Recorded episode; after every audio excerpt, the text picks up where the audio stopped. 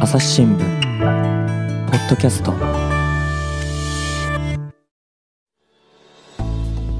朝日新聞の神田大輔です、えー7月10日参院選の投開票ということで、えー日本の問題政策をおいろいろなところから検証しております、えー今回はですね、えー編集委員の中川徹さんに来ていただきました。中川さんよろしくお願いします。よろしくお願いします。はい。中川さん今回はどんなテーマでしょうか？はい、あの今回はですね、えっと岸田内閣が、うん。えー資産所得倍増計画というのを掲げて、はあ。えー貯蓄から投資へというのを広げようとしてるんですけども、うん。まあ、それがどういう現状になるのかということについての記事です。資産所得倍増計画。はい、あのー資産所得倍増っていうからには、なんかあれですか、自分の持ってる財産が倍になるっていう、そういう話ですか、まあ、イメージ的にはそういうこと。そう本当にま、そうなるんですかね。ああのどちらかというと、その資産から生み出されるものですね、まあ、例えば株を持っていたら配当金ですとか、うん投資信託の分配金ですとか、なるほど、まあ、そういった資産所得というのを増やそうというふうな話になります。うーんえ株を持っていない人には関係ない話になるんですかね？そうですね、まあ、ですので、まあ、株とか投資信託をもっと多くの人に持ってもらおうという話になると思います。ああ、それが貯蓄から投資へっていうようなことですかね。はい、はい、じゃあ、まず現状どうなってるのか教えてください。はい、あの去年の年末にですね、うんうん日本の家計の金融資産というのは、2000兆円になったというふうにあの統計で、えーっと出ているんですねこれ。やっぱ多いんですか、多いですね。うんただ一方であのそのお半分はですね現金とか預金とか郵便局の貯金ですとか、はいはいまあ、そういったものでして株とか投資信託っていうのは大体15%ぐらいなんです。でこれを海外と比べますと例えばアメリカは50%ぐらいが株とか投資信託であったりとかヨーロッパでも30%ぐらいなんですね。おーこれってやっぱり日本はだいぶ低いですね。そうですねうんでなのでもっとお日本のお家計も株とか投資信託を持ってほしいとで持つことによって、えーそこから生み出される所得というのももっと増えるんじゃないかっていうのが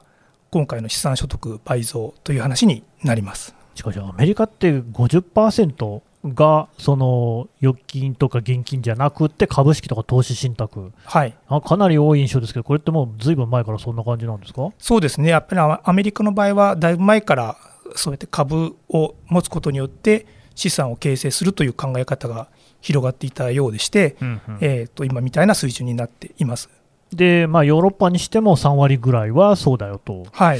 日本は15%、確かにそう言われてみると、他の国に比べて少ないけれども、あのなんていうかね、肌感的なことで言うと、株や投資が15%って、まあ、そんなもんかなっていう気もするんですが、はい。というか、むしろ結構みんな持ってんじゃんという気もしなくもないですけども、これって昔から数字って変わってはいないんですか、実はですねあのこれはあの金額をかんに換算しているものですから例えばですねバブル経済期とかは株の値段がすごい上がって。いたのであの今よりも株式とか投資信託の比率っていうのは高かったんですね。うんうん。ただまあその後株が下がったりしていることもあってあ日本は比率が下がってしまったという面もあるんです。残念ですね。はい。うんうん。だけど、じゃあもうあの昔に比べると今は減ってる、低くなってるってことですか？えそういう一面はあります。はいなるほどね。えー、なんでこんなにその投資しないんですかね？そうですねあの、まあ、これは本当にいろんな理由が考えられると思うんですけども、うんあの日本証券業協会というところがですねはい。あの調査をしているデータがありまして、えー、とそのデータを見るとですね、はいはい。まあ、投資をなんでしないんですか？っていうふうな理由が、えー、と調査結果から出ているんです。で例えばですね、えー、と投資が必要とは思わない理由で、まあ、最も多いのは損する可能性があるということでして、はい。まあ、それが43.7%高い。で続いてですね例えば金融や投資に関する知識を持っていない。うん。これが30.2%ほう。また投資はギャンブルのようなものであるっていうのが28.2%ですとか、まあ、そういったいくつか理由があって、まあ、まとめるとですね、まあ、例えば損をする可能性があるとかうん、うん。そもそも知識がない。うんうん。投資するお金もない、まあ、そういった理由が主な理由になります。うーん、まあ、でも、まあ、そそらそうだといえばそうですよね。株は持ってれば損することもあるんですよね。そうですね。あのまあ、なんとなくなんですけどね、はい。私もあの46歳なんですが、はい。株っていうとイメージが、やっぱりそのバブル期、あるいはその前の在テクブーム、投資ブームみたいなのありましたですよね。はい、ありましたね。で、株で一番最初に印象に浮かぶのがね、NTT 株なんですよね。はい。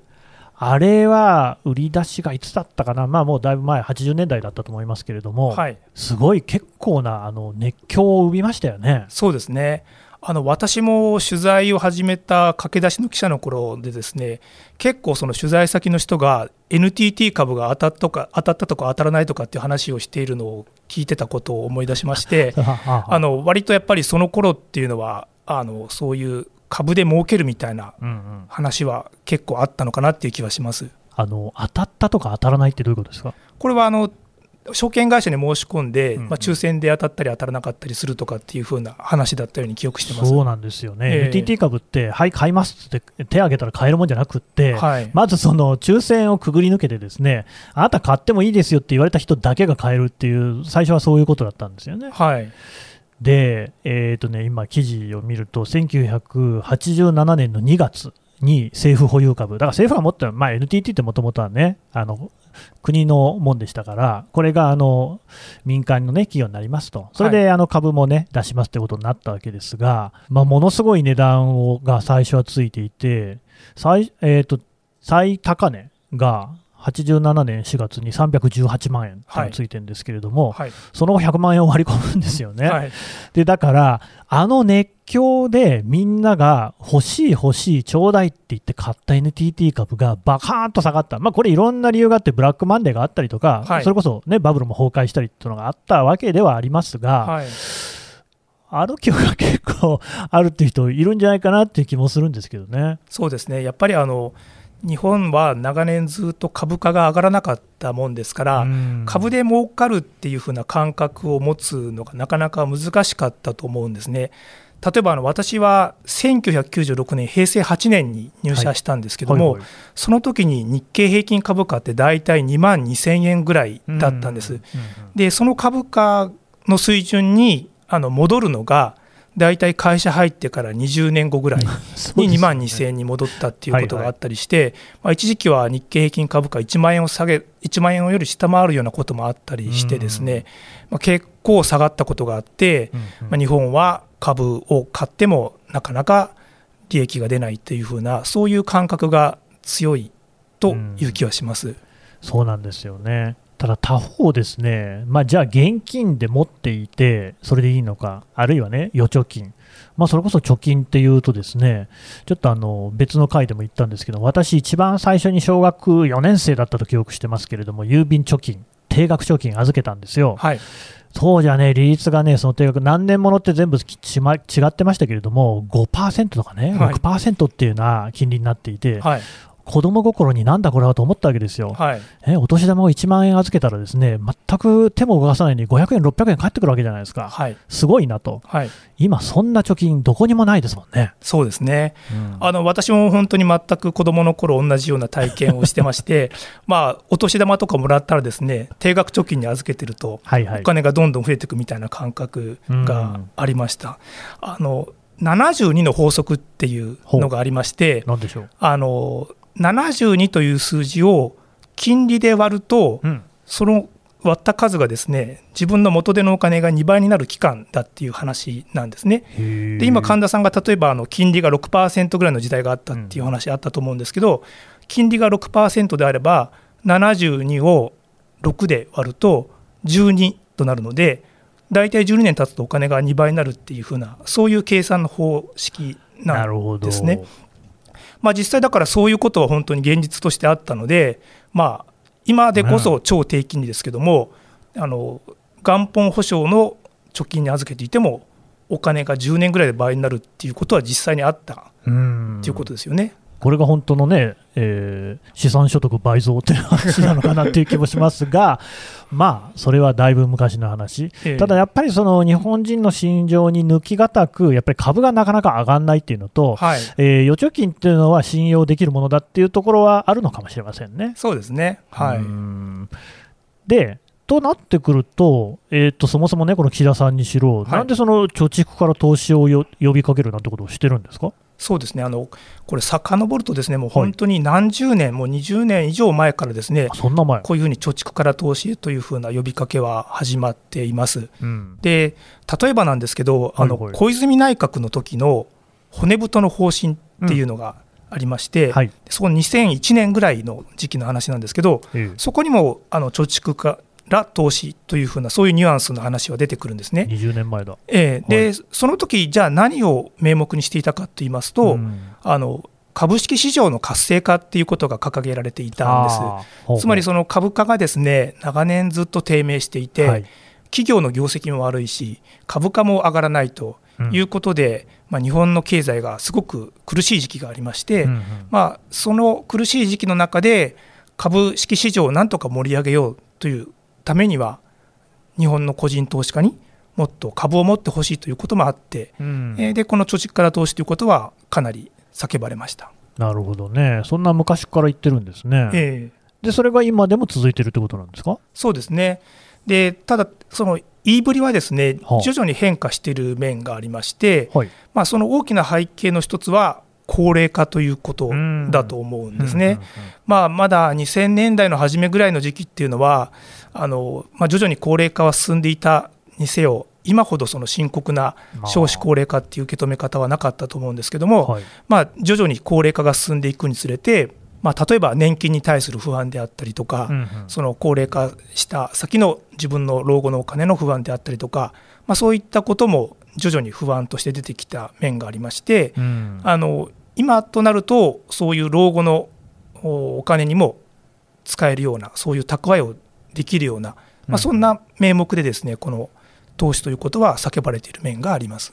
あのこれもですえねえ、もともとやっぱり日本というのは、えー年を取ったら年金がもらえるっていうことで、そこにこう、ねまあえー頼るというか、はいあのね、人も多かったのではないかと思うんですけれども、やっぱり年金に関してもだいぶいろいろな混乱が続きましたよね。そうですね。あの今の少なくとも私の世代だと、まあ、年金ってその満額はもらえないんじゃないかなっていう、なんかうっすらとした、ね、感覚みたいなのも漂っているように思えますけれども、はい。投資をそこでね、促すっていうのは、だから、あの国の年金に頼らずに、自分でいろいろ考えなさいっていうようにも見えるんですけども、そんなことなんですかね？そうですね。あの、まあ、年金だけで全く暮らせないということもないのかもしれないんですけども、うん例えば自分の豊かな暮らしをしたいということになれば、まあまあ。あのもっとお金が必要だっていうことにもなると思うんですね。うんまあ、例えば旅行に行くとか、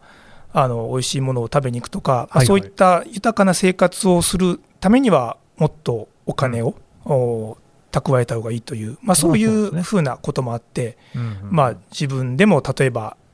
年金を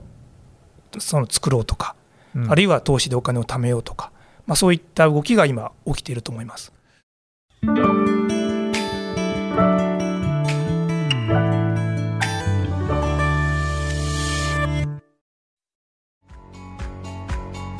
私は朝日新聞歩きき人工音声が伝える速報ニュースのポッドキャストです通勤中でもお料理中でも運動中でも趣味の作業中でも何かしながら最新のニュースをフォローできます。あなたの知りたいニュースどこででも朝日新聞歩ききたった数分で今日のニュースをまとめ聞き。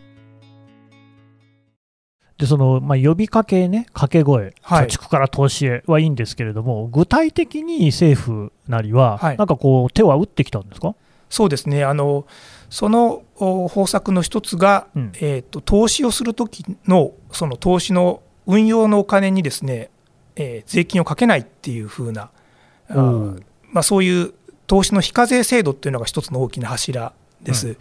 で例えばこれはあのよく NISA というふうな呼ばれるものであるんですけども、あよく聞きますね。ええ。あのまあ、一般的に株とか投資信託を買ってうん。利益が出るとその利益の20%ぐらいは税金で取られるっていうお20%も取られるんですか、そうですね結構ですね。のがあ、まあ普通なんですけども、うんうんこの NISA っていう仕組みを使うとその20%の運用のお金があの運用のその、まあえー税金がですね、えー、とかからなくなるという、まあ、そういう制度があったりするんですね。はい、まあ、そういった制度を設けて、えー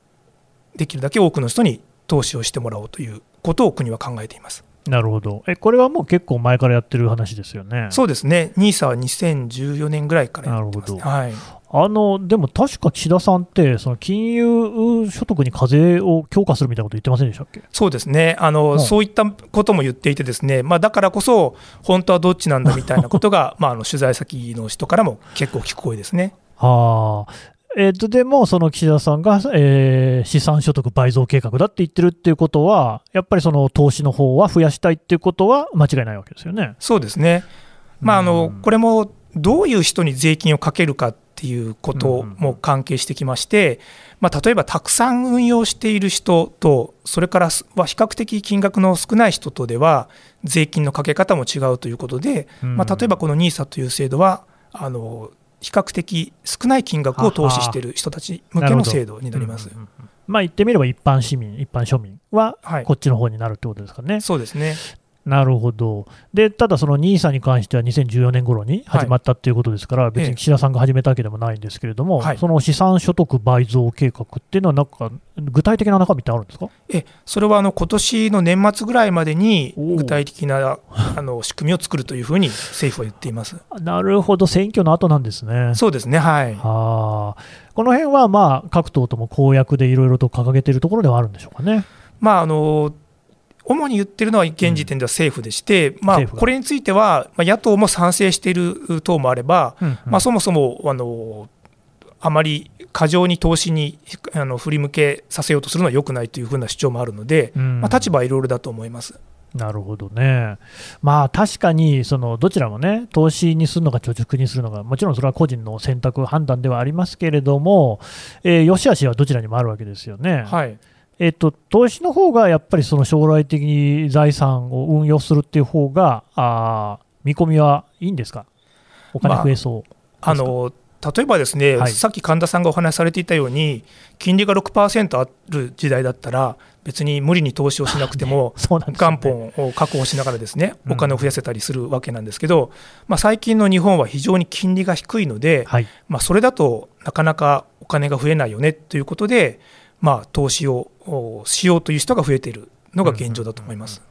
あのどうなんですか、実際にこれからね、投資、貯蓄よりも投資ってのは増えていきそうなんですか？そうですね。あの可能性としては増える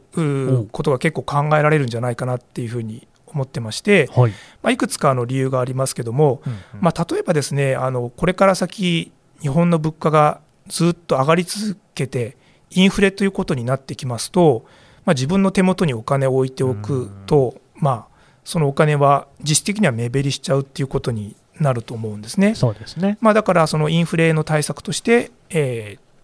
投資をしようという人が増えてきたりですとか、うんうんあとはその大きな理由としては、さっきのその NISA みたいな税金をかけないよっていう制度が、どんどんどんどん拡充されているもんですから、うんまあ、そういった制度を使うと、まあ、非常にお得だよということで、あの投資に向かう人が増えていたりとか、現状はそんな動きが結構目立っています。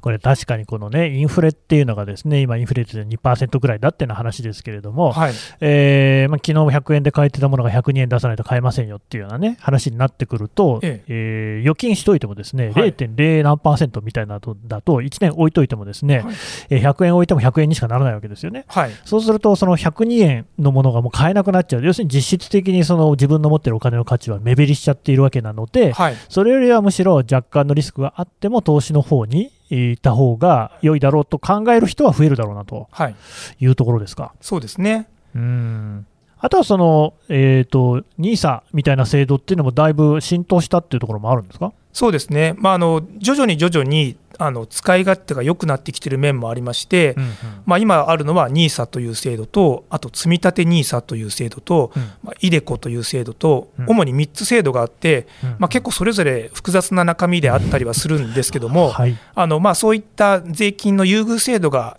広がってきて、またそれを知る人も増えてきていて、なるほど、あの結構、投資の機運が高まっている面はあるんだと思います。まあ、NISA はね、さっき説明がありましたその20%の、はい。お分は非課税になりますよっていうやつですよね。はい、積み立て NISA っ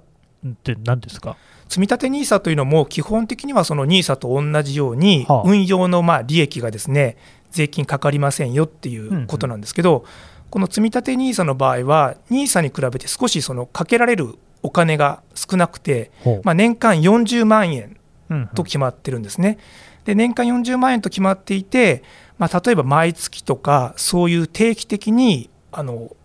あお金をまあかけ続けるという、まあ、そういう仕組みが積立 NISA でして、うん。なぜこれをするかっていうとそのいっぺんにまとめて投資にお金をお入れるよりは、うん。徐々に積み立てていった方が運用の収益が安定するっていう考え方がありまして、ははまあ、例えば老後のお金を貯めるのであればそういった方式の方がいいということで、うんまあ、積立 NISA という仕組みが作られています。なるほど、まあ、株価っていうのは上下しますから、その時こうバーンといっぺんに買っちゃうと、はい上がったり下がったりの影響を受けやすいですけれども、はい、毎月買うということになると、だんだんその慣れ慣らされていくというか、はい、大体この平均的にここら辺の値段みたいなのが出てきて、よりこの運用益も上がりやすいと。だから言ってみると、その投資の手ほどきみたいなことを制度でやっているってことですか？そうですね、まあ、そういった投資に適した制度になっているということですね。なるほど。そうあと、イデコって何ですか？イデコというのはですねあのこれはあの主に年金を補足する制度でして、うんうんうんまあ、よく自分年金なんていうふうな言い方をすることがあると思います。うんうん何が自分年金なのかと言いますと、まあ、年金は一般的にですねまずみんなが入る国民年金があって、まあ、これがよく1回部分というふうに言われるものではいはい。でその上に厚生年金という、まあ、例えば企業で入っている企業年金みたいなあのごめんなさい厚生年金という、まあ、制度があってこれがあのお2階建ての部分。で、まあ、そういうその上に例えばさらにまた企業年金とかいう3階建てがあったりするんですけど、まあ、例えばその3階建てがない人たちにとって、もう少し年金を充実させるにはどうしたらいいかっていうとあの自分で年金のお金を積み立てていくということがまあ必要になってきて、まあ、そういうことに適適した制度なんです。なるほど。で、これはイデコっていうのも、その年金を投資でやろうってことですか？えまあ、年金の将来もらえる年金の額をその投資うんでまあ蓄えていこうということでして、これはあの NISA とは違ってですねあの年金をもらえるぐらいの高齢にならないと基本的には引き出せませんよっていう制度になります。なるほどね。はい、ただこれもだから結果的にその長期的に投資をするってことにはつながってくる。そうです。あの長期的な投資になります。うん。はい。やっぱり投資もね、その短期でやると得とか損とかいろいろ出ますけれども、長期的にやっていくとだんだん安定していくっていう話も聞きますもんね。そうですね。うんと結構国としてもがこう、ね、投資の方に向けようというふうに一生懸命やってる感じはしますが、はい。私、投資といいますか、株でいうと、ですねもう一つ、この最近の出来事で、はい。これ、印象に残ってるのが、アメリカなんですけどね、あのロビン・フッド、はいはい。ありましたですよね。あれなんかは、あのこれもね、ポッドキャストで江淵さんがですねニューヨークにいた時に解説してもらったんですけれども、まあ、ヘッジファンド、機関投資家ですよね。っていうのがなかなかね強くって、個人の投資家が株式市場で勝てないよと言われる中、はい。そのロビンフッドっていうアプリを使ってですね、個人投資家がその機関投資家に一泡吹かせたっていう、そういうものだった、まあ、詳しくはね、ポッドキャスト過去のを聞いてもらいたいんですけれども、はい。日本であんまりそういう話を聞かない気がする。そのなんでしょう個人で、えー手軽に投資をするっていうときに、ロビンフッド何がすごいかって、まあ、一つが手数料かかんなかったみたいな話を聞いたわけですよね。えーどうなんですか、その日本の場合、そこまでアプリでね、えー株式を運用する熱みたいなのが高まっていないような気もするんですが、なんかこう、身近な動きとか広がったりしてるんですかね？そうですねあの、まあ、日本も昔に比べるとうん手数料は相当下がっていることは間違いないです。それこそスマホでですね手軽簡単に取引ができたりとかっていうことが、まあ、どんどん広がってましてで手数料もですね昔に比べるとはるかに手数料率は下がっていて。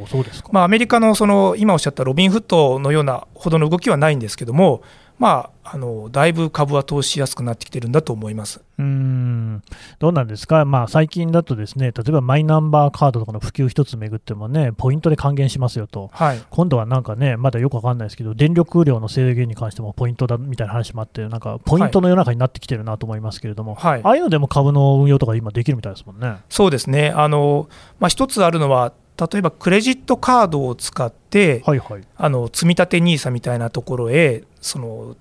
ポイントあの積立 NISA みたいなところに投資するというふうな方法がありまして、うん。まあ、そうすると何がいいかっていうと、まあ、投資をしながらポイントも貯まるっていうふうなうんあーメリットがあるので、うん。まあ、そういった仕組みができたりしていることも、まあ、一つ投資の広がりの、うん動きのうん動きとなっていますしまたその自分で貯めたポイントをですね投資のお金に当てられるっていうことも最近結構ありましてうん。よくまあポイント投資というふうに呼ばれるんですけども、はいはい。まあ、そういった動きもありますね。うん。というわけで、裾野も広がっている様子ですけれども、はい。どうですか、課題なんかもあるんじゃないですか？そうですね、うん。まあ、やっぱり一つにはあのとっても投資をめぐる制度とかあの仕組みって難しいので、ああ、そうですよね。まあ、イデコとか積立 NISA とかそれから NISA って何が違うのって聞かれて即座に答えられる人ってなかなかいないと思うんですよね。はいまあ、そういった状況だったら自分が何したらいいのかわからない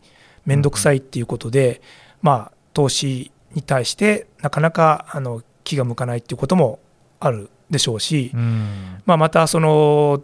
どうしても投資というと何かその無理にですね強引に営業されたりして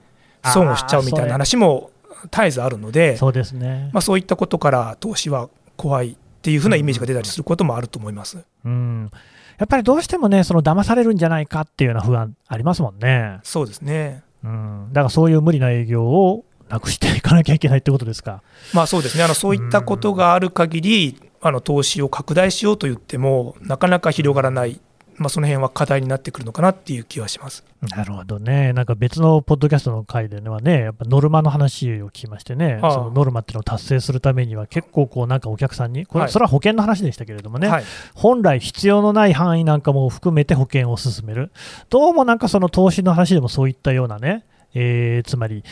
えっと、運用の、その、なんて言いましたっけ、えー手数料、あの金融機関の方が持っていくものが高い商品を進めるような人もいるとかね。そうですね、うん。あのまあ、そういった面は残念ながらあるかと思いまして、うん。まあ、やっぱり金融機関にしても、同じ売るならば少しでも手数料高いものを売りたいっていうふうに考える人はいるでしょうし、うん。またその手数料というものが、売るごとに手数料が入るっていう仕組みもあるもんですから、その何度も何度も繰り返し売り買いさせるっていうふうな、まあ、よく業界では回転売買という言い方をしたりしますけども、はい。まあ、そういった営業手法なんかも投資家に対してですね無理な、うんうんあの売買をさせて、まあ、結局損をさせちゃったねっていうことにも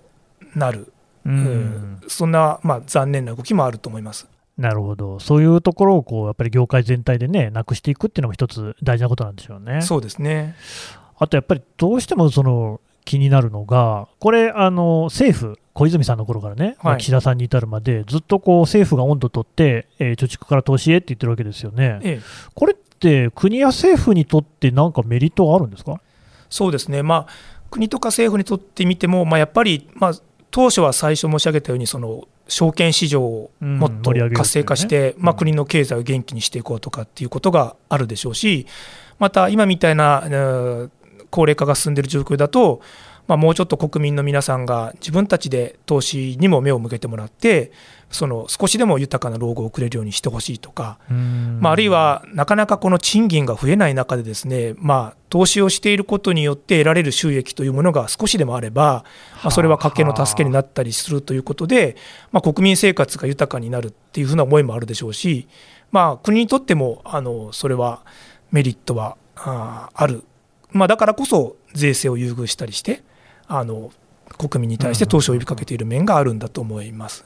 なるほどね。いや、まあ別にあの、ね、政府を信頼しないってわけじゃないんですけど、やっぱりこういううまい話には裏があるって話もね、昔からばあちゃんに聞かされてきたもんですから、はい、えー政府にとってなんかいいことがあるのかと思いきや、確かに経済を回していくっていう観点でいうと、あの貯金、預金として寝ているよりは、投資としてお金が動いていた方が、だって結局それって株なりなんなりでね、会社、企業なんかに投資されていくってことになれば、そこで経済活動が活性化するってことにはつながるわけですもんね。そうですね、まあ、そういった面は昔から期待されている、まあ、しかしあの、個人にとってみると、まあ、別に成長のためにお金を預けているっていう面はなかなか、うん。あの感じにくいって言いますか、そういうふうな思いにはなりにくいもんですから、うん。まあ、個人にとってみてもやっぱりあ成長のためにお金を投じたら自分にも利益が返ってくるよねっていうふうに感じられるようにならないとなかなかこの投資っていうのは広がっていかないんだと思います。あそこのあたりはまだまだってとこですか？そうですね、まあ、あの投資である以上、儲かることもあれば損をすることもあったりして、そ、ね、まあ、そこの波が非常にあるっていうのも、うん、まあ、難しいところではあるんですけども、まあ、ただ一方で政府としては、あさっきお話が出たような長期間積み立て投資をするというふうな、まあ、そういった少しでも投資の収益のブレを抑えるような投資の仕組みをもっともっと広げていって、えー、国民の人たちに対しても少しでもまあ利益が出るようなそういうふうな投資スタイルが定着すればいいということで、まあ、いろんな動きを今しているのが現状ですね。なるほどね。えー、分かりました。ちょっとね、こういう金融の問題についてもですね、参院選、目凝らしていきたいと思います。えー、中川編集員でした。どうもありがとうございました。ありがとうございました。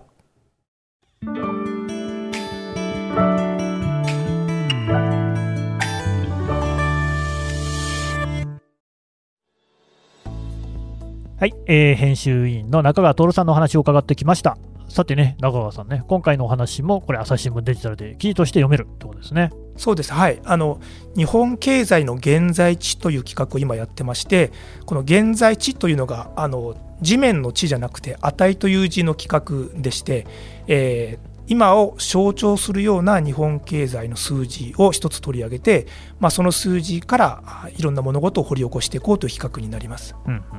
それとまあ中川さん、他にもねいろいろ記事書かれていて、ニュースレターなんかも書いてらっしゃいますよね。はい、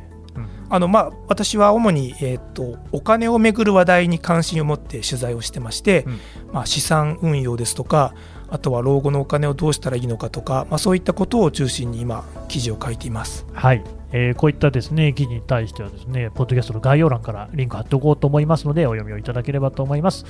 えー、中さんどうもありがとうございました。ありがとうございました。朝日新聞ポッドキャストを最後まで聞いていただきましてどうもありがとうございます。えー、お持ちのアプリからですね、えー、フォロー、それからレビューお願いします、えー、番組の概要欄にはですね、お便りフォームっていうのがございます。こちらから感想もお寄せください。ツイッターでコミュニティやっております。こちらもですね、結構盛り上がってますんで、ぜひね、参加していただきたいと思います。また、番組はですね、このニュースの現場からの他に SDGs、シンプルに話そう、あるいはメディアトークっていったようなところでもですね、いろいろ展開をしております。こちらも合わせて聞いていただけるとありがたいです。朝日新聞ポッドキャスト、朝日新聞の神田大輔がお送りしました。それではまたお会いしましょう。